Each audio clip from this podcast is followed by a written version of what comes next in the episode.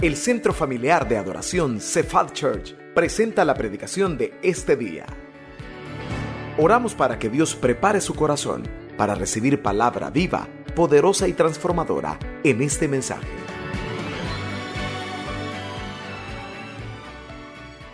Había un pastor de una iglesia que él siempre tenía en su corazón la motivación, que cuando él veía a un miembro que andaba todo cabizbajo, todo achicopalado, siempre se acercaba y le decía, hermano, vamos adelante, el Señor está con nosotros.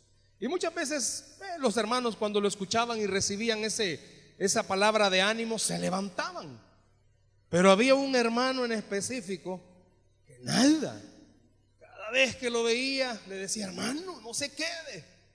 No recibía ni una respuesta. Es más, había dejado de ir a la iglesia había dejado de orar, había dejado de ir al grupo. Y esto al pastor lo había cargado aún más. Y decía, ¿y cómo puedo hacer, Señor, para motivar a esta persona que entienda que necesita estar cerca de ti? Pues Dios le puso en el corazón hacer algo al pastor, fue a la casa de este miembro. Y ese día, pues el miembro tenía, estaba asando carne, tenía los leños, y dijo, bueno, vamos a comer, dijo. Pero al pastor en ese momento el Señor le puso a hacer algo. Comenzó a agarrar cada uno de los leños y los puso separados. El miembro se le quedó viendo, pero lo dejó. Dejó que el pastor hiciera todo eso.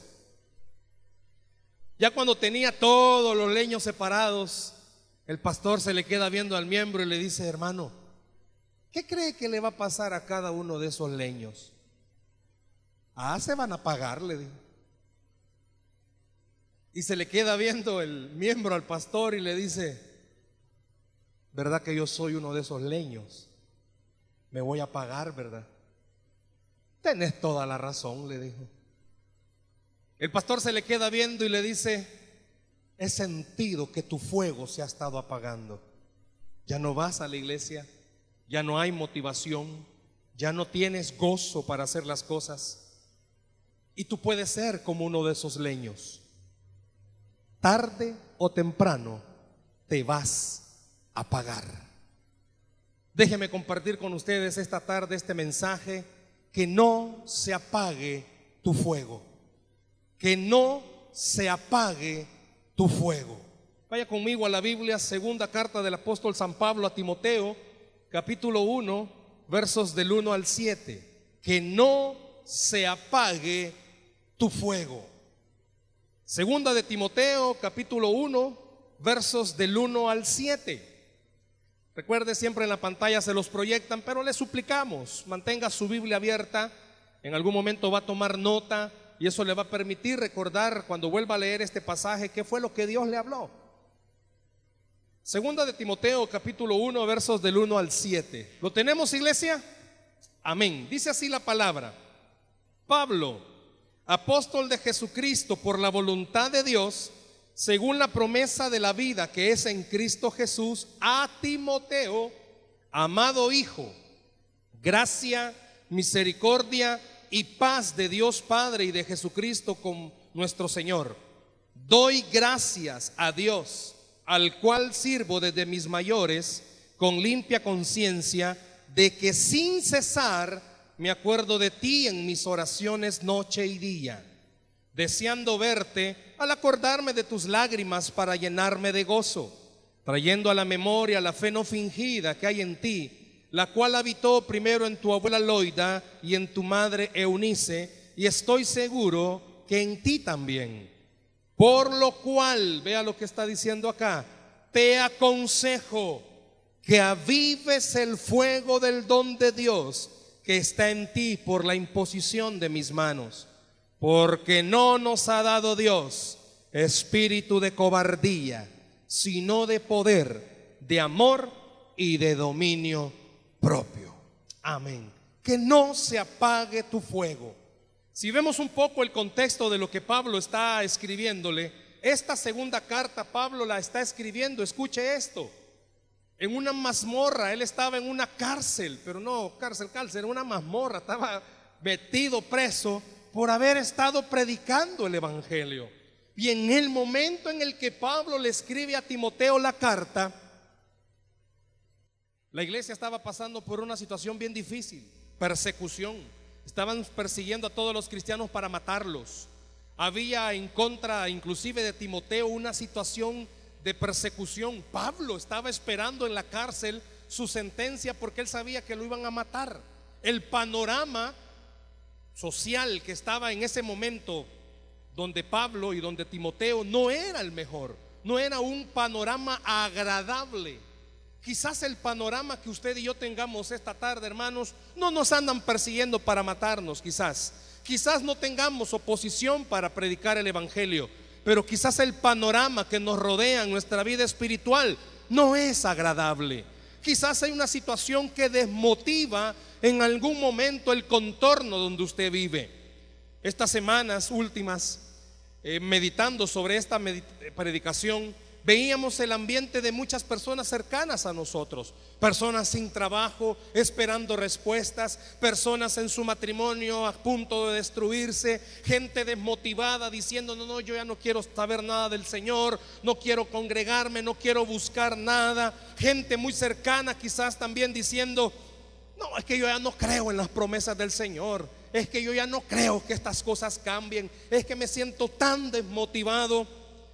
Pablo había visto en Timoteo una situación que le llamó la atención.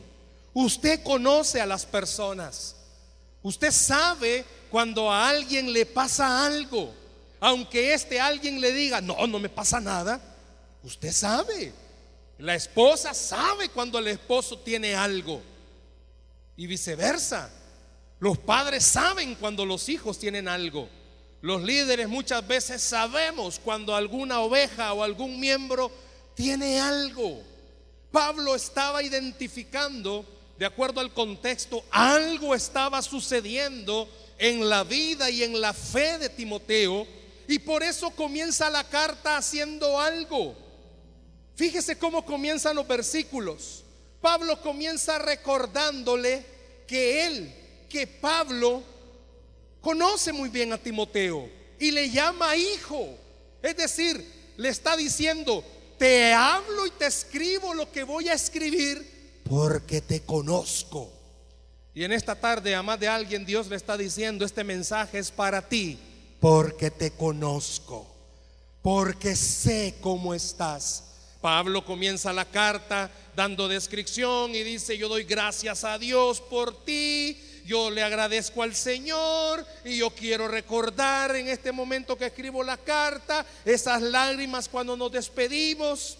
A mí me gusta un comentario de MacArthur específicamente cuando dice en estos versos 1, 2, 3 y 4 de la, del capítulo 1 que Pablo lo que está haciendo era cuando Timoteo leyera la carta, rápidamente se le vinieran a la mente esos momentos y supiera que quien le estaba escribiendo era alguien a quien Timoteo le importaba. Y en esta noche yo quiero decirle, este mensaje es por una razón. Usted a Dios le importa. Usted a Dios le importa. Usted para Dios es alguien importante. Y Él sabe que quizás alguien en su fe está tambaleando.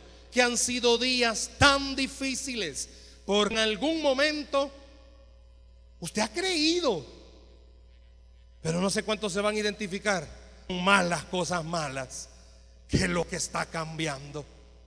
Y es difícil, su fe comienza a tambalearse. Ahora ya de ganado, viene a la iglesia ya todo aguitado. Le repito, Pablo le escribe a Timoteo y comienza la carta diciéndole, tú eres para mí alguien importante. Y en esta noche Dios le está diciendo a usted, si yo pudiera decir el nombre de cada uno, Dios le está diciendo, tú eres importante para mí, tú eres especial para mí. ¿Cuántos se sienten importantes para Dios? Usted no es cualquier cosa, usted no es un número más, usted no es un asistente más, Usted no es alguien que pertenece a una iglesia o denominación. Usted es alguien que pertenece a la familia de Dios y tiene como a Dios como Padre. Usted no es alguien sencillamente. Denle el aplauso al Señor si se lo quiere dar esta tarde. Usted es de la familia. Usted es alguien de la familia de Dios. Por eso Pablo comienza carta recordándole. Yo, Pablito, le dice a Timoteo, yo sé quién eres tú. Y mire, qué importante es tener a alguien que siempre esté pendiente de uno. No pierda de vista eso. Qué importante es que usted tenga siempre a alguien pendiente de usted. Claro, esta noche Dios nos está diciendo, yo estoy pendiente de ti. Dios está pendiente de usted. Pero también, dicen los comentaristas, Pablo aprovechó, comenzando su carta, no solo recordarle a Timoteo, eres importante para mí, sino también quiso recordarle la fe que había desde que comenzó a crecer como cristiano Timoteo. Porque comienza a recordarle la fe de la abuela, la fe de la mamá. Dice el comentarista, es que lo que Pablo estaba tratando de hacer era recordarle a Timoteo todas las bendiciones que él había recibido de parte de Dios. Porque cuando estamos mal, cuando andamos mal, nos es fácil olvidar todo lo que Dios ha hecho y solo nos concentramos en lo que no ha hecho todavía. Por eso en la carta Pablo comienza tratando de recordarle a Timoteo todas las cosas buenas que Dios había hecho sobre su vida. Tu abuela es creyente, tu mamá es creyente y ellas tenían fe. Yo puedo preguntarle en esta tarde, ¿qué cosas son importantes que en esta hora usted recuerde que Dios ha hecho por usted? por su vida, por su familia. ¿Por qué? Repito, algo estaba pasando en la vida de Timoteo. Y puede ser que a usted algo le está sucediendo o algo pueda sucederle. Y se nos olvida cuando andamos desmotivados o andamos desganados. Si no, vea otra vez conmigo, por favor. Se lo van a proyectar el versículo 6. Hay una palabra que quiero que subraye primero en el versículo 6. Vea lo que le dice Pablo a Timoteo, por lo cual te aconsejo que la palabra es avives, si la puedes subrayar. ¿Sabe qué significa la palabra avivar? Los modernos, los jóvenes modernos o las personas modernas que están acá, quizás no se van a acordar que o cómo era coser frijoles en leña. ¿Saben qué es eso? Como dice el pastor, you know, ¿sabe qué es eso? coser frijoles en leña. No, ustedes ya ni saben qué es eso. Yo me acuerdo cuando estaba pequeño, eh, mis padres, los dos iban a trabajar y nosotros crecimos con mi abuela eh, paterna. Y mi abuela era la que nos cuidaba. Y ella siempre me dejaba, no sé por qué, de encargado de los frijoles. Y ella siempre encendía la leña y todo y comenzaba y me decía, avivar el fuego, me dice. Y un día yo no le entendí qué era eso de avivar el fuego me acuerdo que agarró un cartón y me dijo, esto es avivar el fuego, me dijo. Comenzó a soplar y a soplar a manera que la llama no se apagara. ¿Sabe que esa palabra avives está dando a entender? Mantén siempre el fuego vivo. Eso le está diciendo ahí. Mantén el fuego vivo. Algo estaba pasando. Y repito, los comentaristas todos se han puesto de acuerdo en decir esto. Algo estaba sucediéndole a la vida de Timoteo para que Pablo observara eso y dijera, mm, mm, Timoteo algo tiene, Timo algo tiene. Puede ser que en esta tarde, hermano, alguien ya le haya dicho a usted, yo la veo de canada yo lo veo que ya no tiene ganas, yo veo que usted ya tiene, casi ni viene a la iglesia. Y, cuando viene solo a criticar, viene, algo le pasa. ¿Qué tiene? Yo veo que usted ya no quiere ir al grupo y si va, solo es estar enojado. Yo veo que usted ya no quiere. Algo le estaba pasando a Timoteo. Y por eso él le dice, aviva, mantén el fuego vivo. ¿Pero de qué? La otra palabra es, que se la van a subrayar también ahí, es don. Avives el fuego del don. Y esa palabra don significa, da a entender, la capacidad cristiana de cada persona. La capacidad cristiana de cada persona. Es decir, si unimos las dos palabras, Pablo le estaba diciendo a Timoteo, mantén viva la llama del fuego de tu fe en Dios. Mantén la llama de tu fuego vivo de lo que crees que Dios puede hacer. Y en esta tarde Dios le está diciendo, a cuántos quizás se les está apagando la llama de la confianza.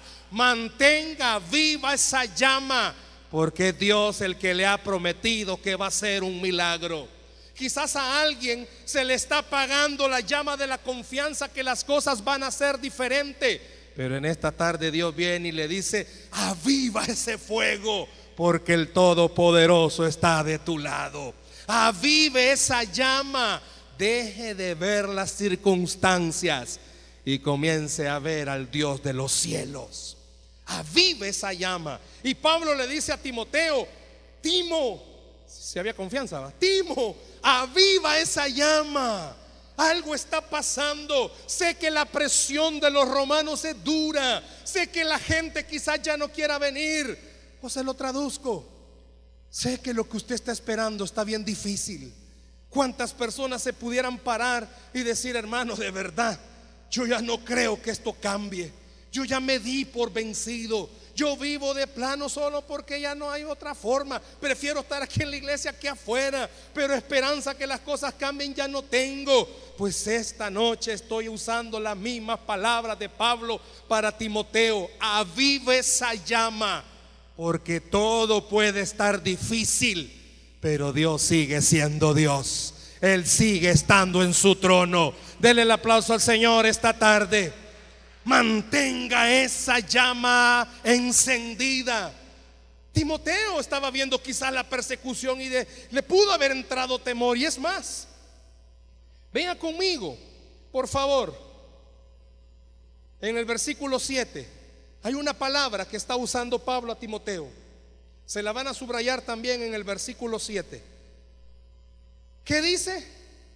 Porque no nos ha dado esa palabra no nos ha dado.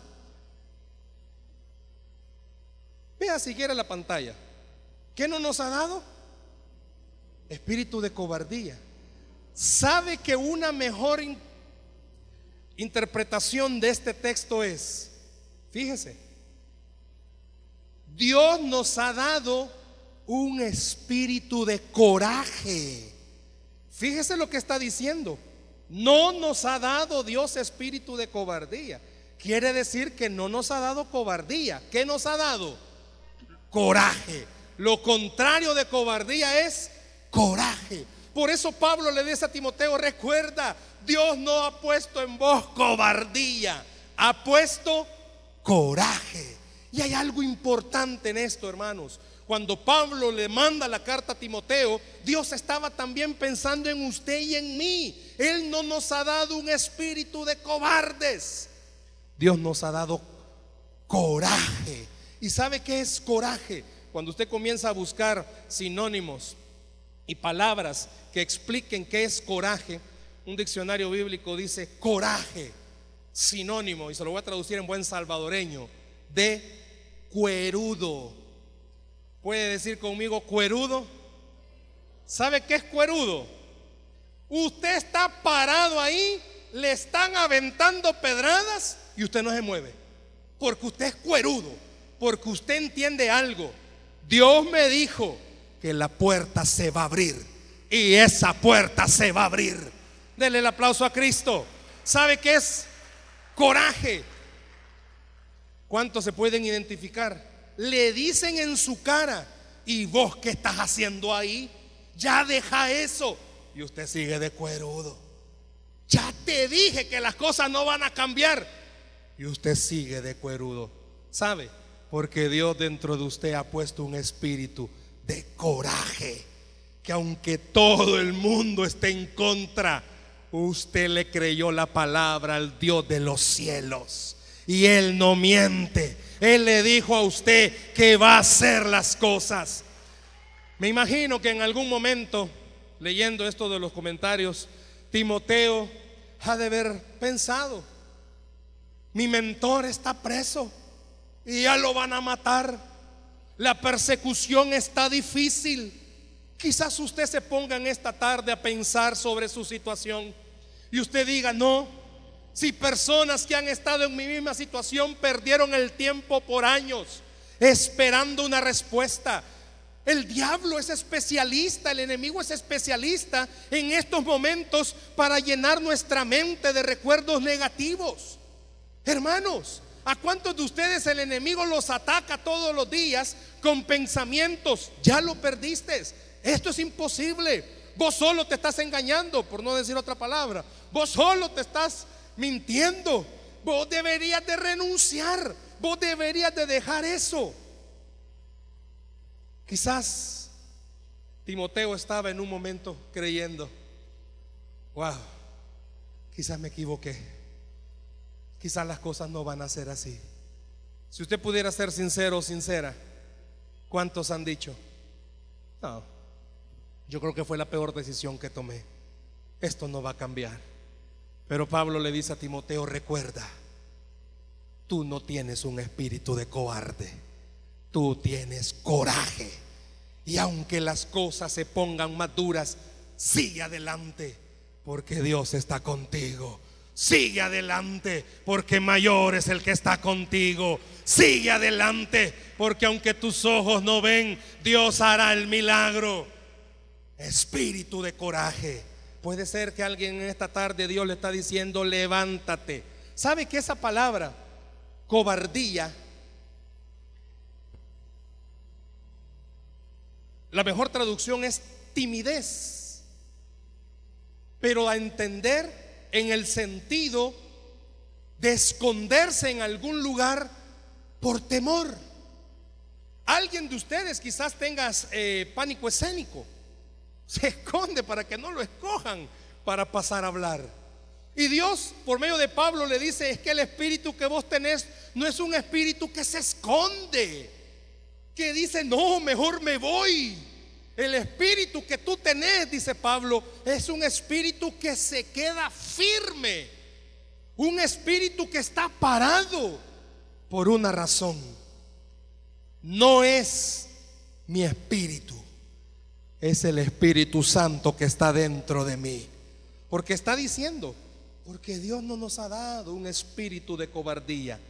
Está indicando algo. Todo lo que estoy diciendo, Pablo se lo estaba enseñando a Timoteo diciéndole, Stanley si quiere esconderse, pero el espíritu que está dentro de Stanley, que es el Espíritu Santo, lo hace que tenga coraje.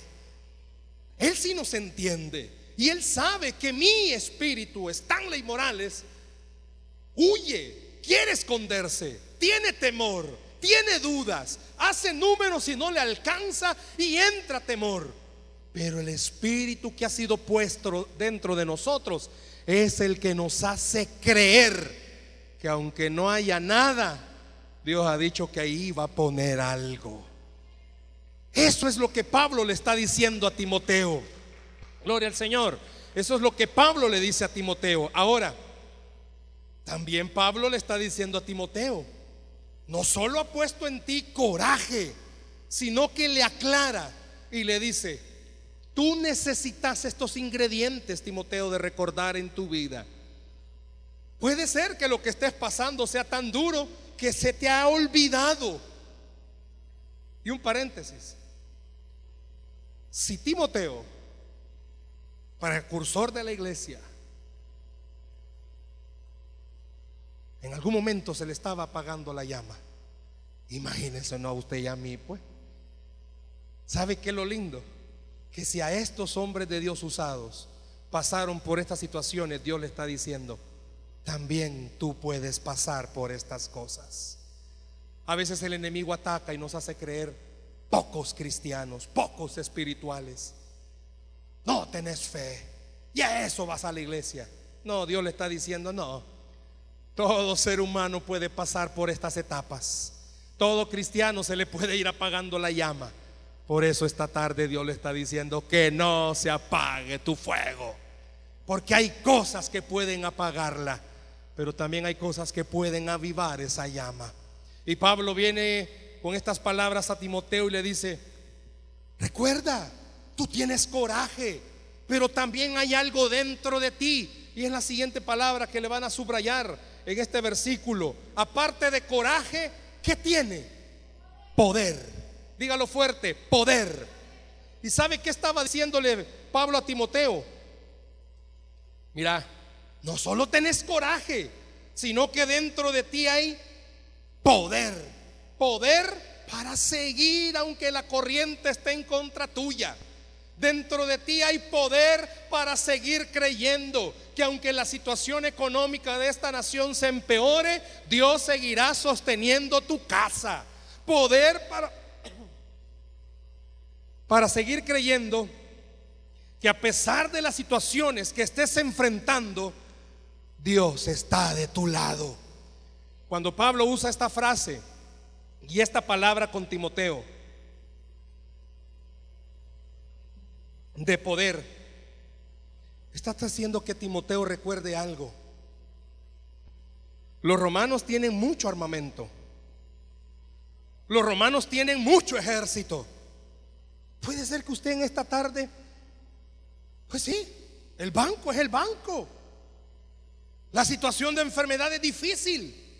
Pero Pablo le dice a Timoteo lo mismo que Dios le dice a usted. Timoteo, pero tú tenés a Dios de tu lado. Usted tiene al Señor de su lado. Puede ser que lo que usted esté enfrentando es difícil y sea el mismo enemigo el que esté frente a usted. Pero en esta tarde Dios le está recordando, aunque Satanás esté frente a ti, yo estoy contigo y soy más fuerte que el enemigo. Dele el aplauso al Señor esta tarde. Por eso dice, ha recibido poder. Aunque el enfermo esté recibiendo el diagnóstico del doctor. En el momento de la crisis, una vez se los he contado, a nuestro hijo mayor le dio dengue hemorrágico de la mayor cepa.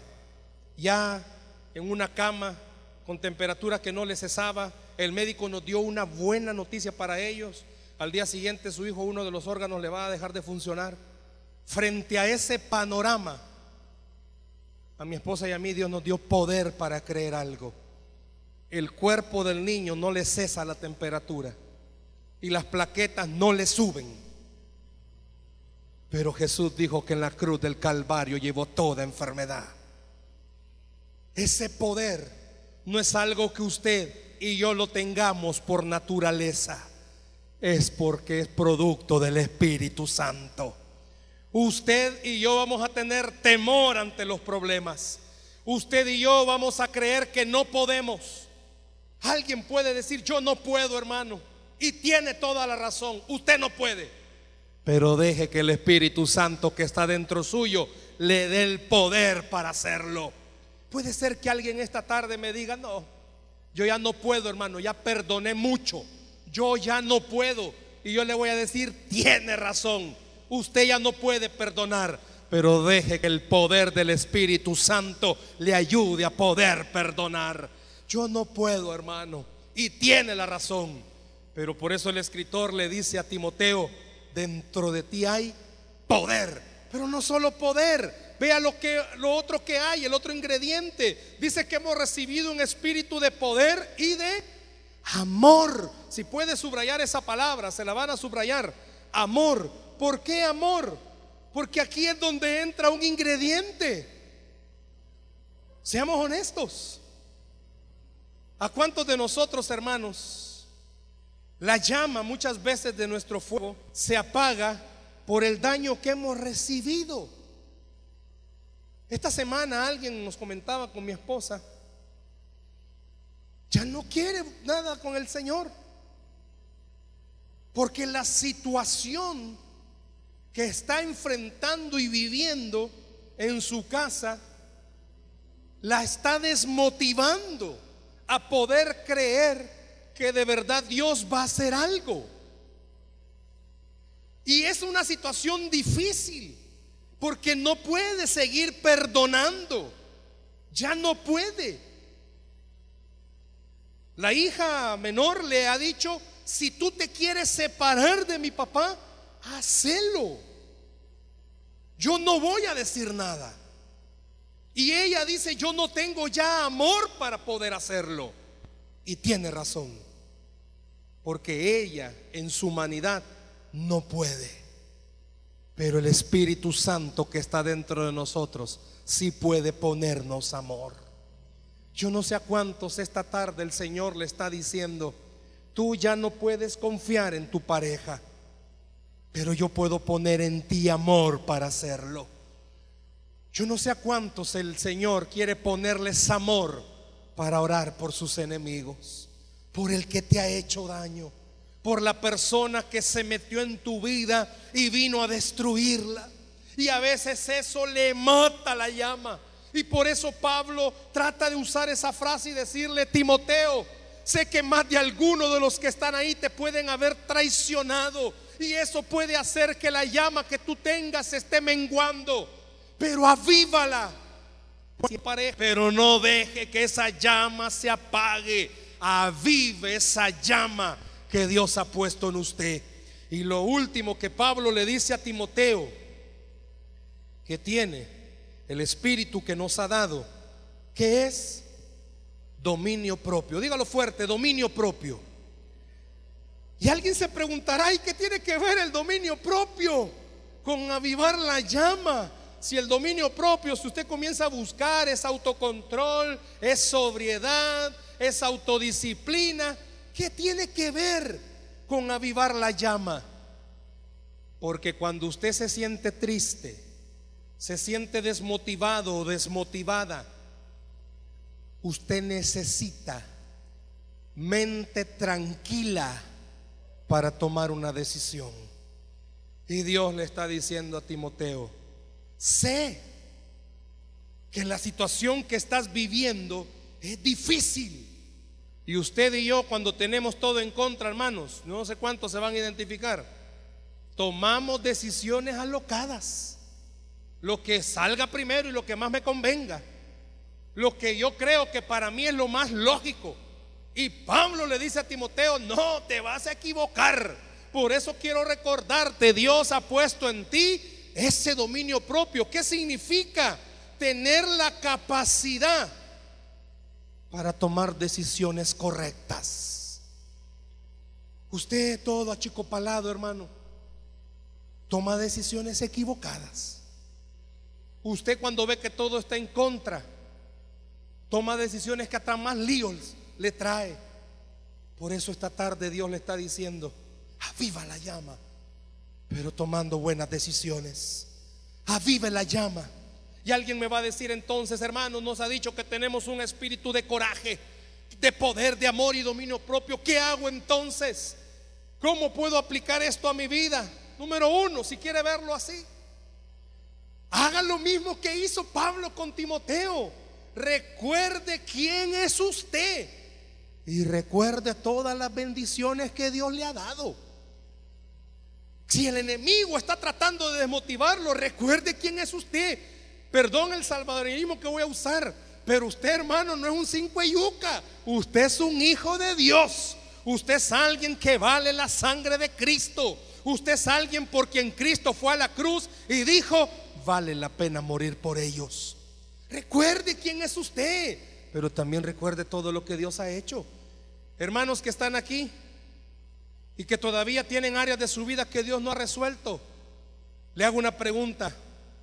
¿Pudo comer el día de hoy? ¿Se ha podido vestir? ¿Tiene salud? Ahí toda pándava, pero tiene salud. ¿Y eso debido a qué? A que el Dios de los cielos está con usted. Hermano, si hoy al salir del culto, ¿para dónde va a ir? Bueno, quizás va a ir para algún lugar a comer, pero va a ir a casa. O alguien vivirá en algún albergue. Hermano, quizás debemos la casa, pero tenemos casa. Y eso Dios lo ha permitido. Recuerde, quizás las cosas no han cambiado, pero lo que Dios ha hecho alrededor suyo no lo pase desapercibido. Dios lo ha cuidado, Dios lo ha guardado, Dios le ha protegido quizás no lo han asaltado y si lo han asaltado lo han dejado con vida. Dios ha sido grande en misericordia. Por eso Pablo le dice a Timoteo, recuerda quién eres y recuerda todo lo que Dios ha hecho en ti. Número dos, avive ese fuego por medio de la oración, de la lectura de la palabra. A mí me gusta. ¿Cuántos ven las redes sociales? Levanten la mano. ¿Cuántos tienen Facebook, hermanos? Levanten la mano. Ah, hoy están haciendo que no tienen Facebook y solo ahí pasan conectados. ¿Cuántos siguen la página de la iglesia? Hay un hashtag. Oh, ¿qué será eso? ¿Sabe qué es un hashtag? El numeral. ¿Y sabe cuál es el hashtag de la iglesia? Ni un domingo más sin congregarme. Yo no sé si usted ha prestado atención a ese hashtag. Ni un domingo más sin congregarme. ¿Cómo quiere usted avivar la llama del fuego si ni a la iglesia quiere venir? ¿Cómo va a avivar la llama del fuego si ni a un grupo va? Si yo le pidiera que levantara la mano los que no asisten a ningún grupo, yo creo que nos asustamos.